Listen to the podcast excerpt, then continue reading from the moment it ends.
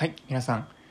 いかがお過ごしでしょうか、えー、ソムリエのケンジです、えー、今日はですねえー、っと冷やし中華に合うワインという形でお話ししたいと思います、えまあ夏ということでね皆さんこう麺類食べたくなる時多いんじゃないかなとは思うんですけどもその中でも代表格といえば、まあ、冷やし中華かなということで、えお話ししたいかなと思います。まあ、ワインの話をすると、まあ、必ず合う料理知りたいですっていう言葉をいただくんですよね。やっぱり皆さん気にするんだなっていうのを思うとともに、まあ、ここに関してはあんまりこうねあの食べるものをワインと合わせるっていうのにこだわりすぎて逆になんか面倒くさいなと思ってしまうのも良くないかなと思ってはいるんですけどもせっかくなら料理と合うワインをセットで楽しんでほしいなっていう気持ちもあるので、え今日はそんな話題でいければなと思います。ちなみに、まあ、今のレストランシーンですかね。あのレストランに行ったりするとこの料理とワインを合わせて楽しむっていうのをペアリングっていう風に言ったりしますね。えー、っと、なので今回は冷やし中華とのワインペアリングといったテーマになります。では行きましょう。のワインなんですが、まあ、そもそも、うん、料理に合うっていうのは何なのかっていうところをまずちょっと定義したいです。まずですね、基本的に料理に合わせるなので、料理が主役です。でそこにワインを加えて、まあ、より料理がこう引き立ったりとかあと変化が加わって美味しくなるっていうのが料理に合うっていう状態ですね。なので合い方っていうのにもさっきみたいにこの料理に合わせていくのかそれとも料理と例えば対照的なのを加えて変化を楽しむのかっていうふうにいろいろ合わせ方もあります。これはですね次回以降後々お話しさせていただければと思います。最後になんですあ最後というかえっとこう一緒に食べる時ってなんだろうどういうタイミングで料理とワイン飲めばいいのっていう方がもしかしたらいるかもしれないです。これは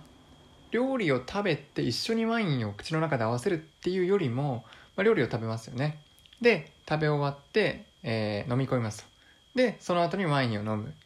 でこの口の中の料理の余韻と,、えーとワインが合うっていった感じです。なので同時に口に入れて一緒に噛むとかそういうのだとまたちょっとおかしくなってくるので合わせる時はそういうふうに楽しむ、えー、方法ですね。ではいきます。まずですね冷やし中華をえー、っと分解します。これはですね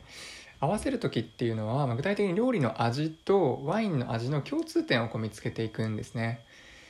で分解すると冷やし中華っていうのは麺とですね、えー、っとスープ汁かな？と具材の3つに分けられます。でそうなった時にこの中でえー、っとまあ味に合わせるんですよね。なのでどんな味がメインかなっていうのも同時に考えます。でこの3つだと麺ってあんまり味しないですよね。なんかあの冷やし中華を食べた時に感じるのってこうスープと具材の味がメインなのかなと思います。なので今回気にするのはこの2つの部分ですね。麺は気にしなくていいです。まあ、ここをちょっと補足すると、まあ、こういう系の料理例えば冷やし中華とかなんかこう炭水化物と何か合わせる系カレーとかちょっとこう麺類じゃなくてもご飯系とかなんですがこれってこの麺とかご飯ってあんまりこのうんと料理の味にあんまり影響しないんですよね。例えば冷やし中華さっきも言った通りスープでは具材の味が一番感じるかなと思いますしあとカレーもご飯の味ってそんなにしなくないですか？あの食べてルーの味が来るのでカレーの味っていうのはあのルーの味でいう意味です。なので例えばカレーに合わせる時もカレーにフォーカスします。なのでご飯とかは無視しちゃっていいです。で冷やし中華に戻りますとスープと具材にワインを合わせていきます。でまずスープですね。スープ醤油味ですよねあのスープは。で醤油味のワインっていうのは実はないのでまあ実はというかないですよね。なので今回見るのはその醤油味のこの塩味塩塩辛さしょっぱさをワインの酸味と合わせていきます。でしっかりこう塩味塩気を感じるようならそれそれぐらいこう酸味を感じるようなワインが必要となります。これ一つ覚えてもらうとちょっと参考になるかなと思うんですがその塩味と,、えー、っと塩味と酸味を合わせるっていうイメージですね、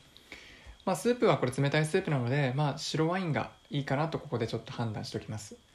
まあ、すっきりとした酸味の効いた白ワイン。そして、えー次は具材を見ます。えーっと冷やし中華の具材ですよね、まあ合わせていくのはメインの具材なので冷やし中華だったらきゅうりとかトマトとか、まあ、卵ハムとかですかね。うんうちの家庭はそうでした。我が家はそうでした。はい。で見てみると突出した味わいってないですよね。